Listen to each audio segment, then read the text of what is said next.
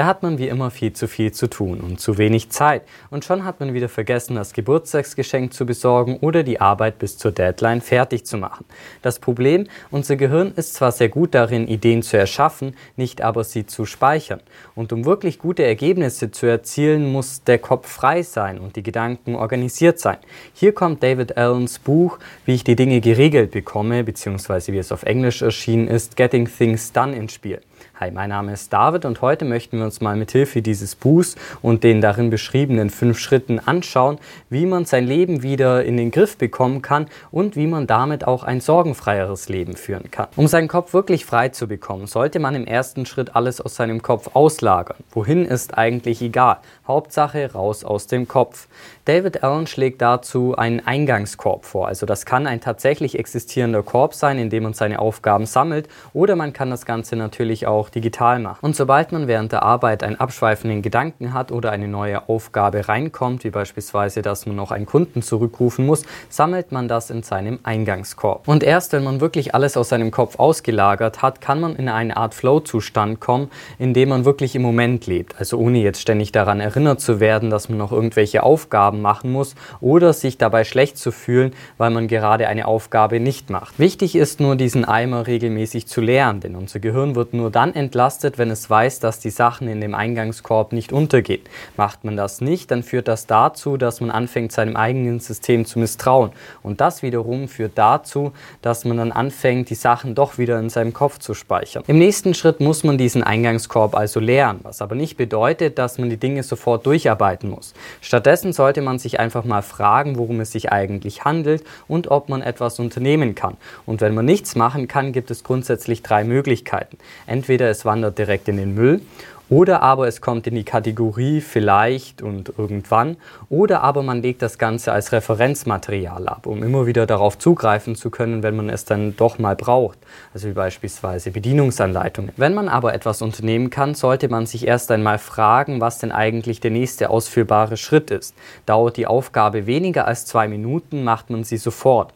Dauert sie länger als zwei Minuten, fragt man sich, ob man eigentlich überhaupt die richtige Ansprechperson für diese Aufgabe ist. Wenn nicht, dann wird wird die Aufgabe delegiert. Ansonsten verschiebt man sie auf später. Und hier gibt es dann grundsätzlich zwei Möglichkeiten. Möglichkeit 1 ist, dass man es in seinen Terminkalender verschiebt. Laut David Allen sollten in den Kalender aber nur Sachen rein, die man an einem bestimmten Tag oder zu einer bestimmten Uhrzeit ausführen muss, also wie beispielsweise Meetings oder aber auch Informationen, die man an einem ganz bestimmten Tag braucht. Laut David Allen gehören in einen Kalender also schon mal keine To-Do-Listen. Einmal deshalb, weil sie sich ständig ändern, aber auch, weil es immer irgendwelche Aufgaben geben wird, die man nicht schafft, sodass man sie auf den nächsten Tag verschieben muss. Das frustriert natürlich zum einen, ist aber auch sehr zeitraubend. Und weil man die meisten Aufgaben nicht an einem ganz bestimmten Tag erledigen muss, sondern einfach nur zeitnah, braucht man dafür eine Extraliste. Und das bringt uns schon direkt zur nächsten Möglichkeit. Diese Aufgaben kommen dann in die Kategorie nächste Schritte, um dann so schnell wie möglich abgearbeitet zu werden. Und je nachdem, wie viele offene Aufgaben man hat, kann man sich hier auch verschiedene Listen anlegen, wie beispielsweise PC mit Internet, PC ohne Internet, Handy und Notizbuch. Ist man dann beispielsweise im Flieger und hat keinen Empfang, kann man trotzdem auf Papier weiterarbeiten oder auf seinem Laptop, solange dann der Akku reicht. Wenn man etwas delegiert hat, weil man nicht der richtige Ansprechpartner war, ist es wichtig, das aber auch in einer Extraliste festzuhalten, damit man sich nicht wieder im Kopf merken muss, von wem man denn eigentlich noch eine Rückmeldung erwartet. Braucht man für etwas mehr als zwei Schritte, ist es laut David Allen schon ein Projekt und gehört damit auf eine Extraliste. Was aber auf jeden Fall nicht passieren darf, ist, dass etwas wieder im Eingangskorb landet. Ein Projekt selber kann man aber gar nicht machen. Was man aber machen kann, ist das Projekt in einzelne ausführbare Schritte zu zerlegen, die man dann abarbeiten kann. Um das perfekt organisiert zu halten, braucht man verschiedene Listen und ein gutes Ablagesystem, entweder physisch oder digital. Planung sei dabei die Anwendung des gesunden Menschenverstands. Allerdings müssen wir zuerst anfangen, unserem eigenen Planungssystem zu vertrauen. Dazu ist es wichtig, das Warum zu klären. Also warum macht man beispielsweise ein Meeting überhaupt? Danach kommt dann die Frage nach dem Was.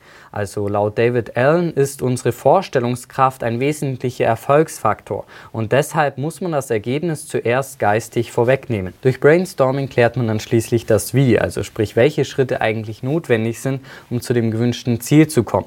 Das Organisieren klappt dann meistens schon von selbst, weil man einfach einen viel besseren Überblick hat.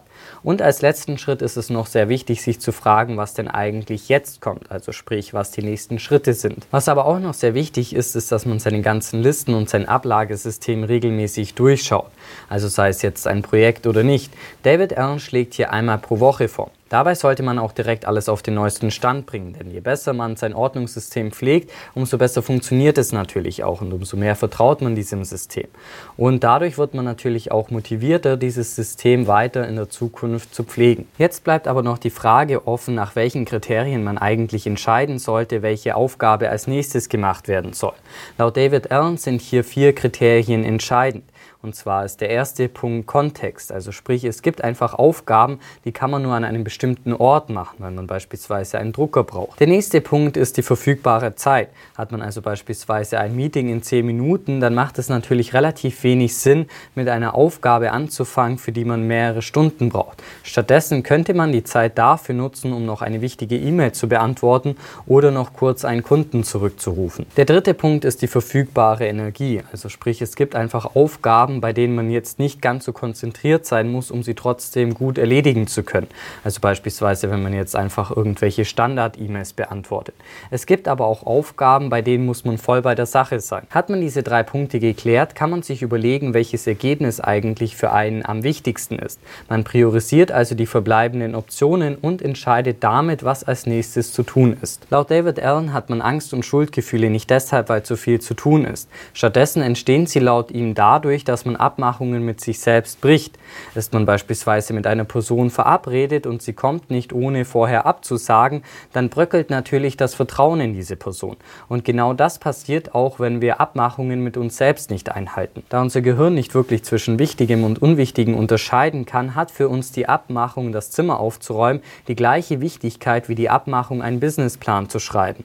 Deshalb ist es eben so wichtig, sich alles aufzuschreiben, damit nicht beispielsweise noch irgendwo im Unterbewusstsein eine längst vergessene Abmachung herumschwirrt. Wenn man immer direkt den nächsten Schritt festlegt, sorgt das für Klarheit. Man hat auf seiner To-Do-Liste dann also nicht mehr einfach nur Winterreifen stehen, sondern man überlegt sich direkt, was eigentlich notwendig ist, um dahin zu kommen.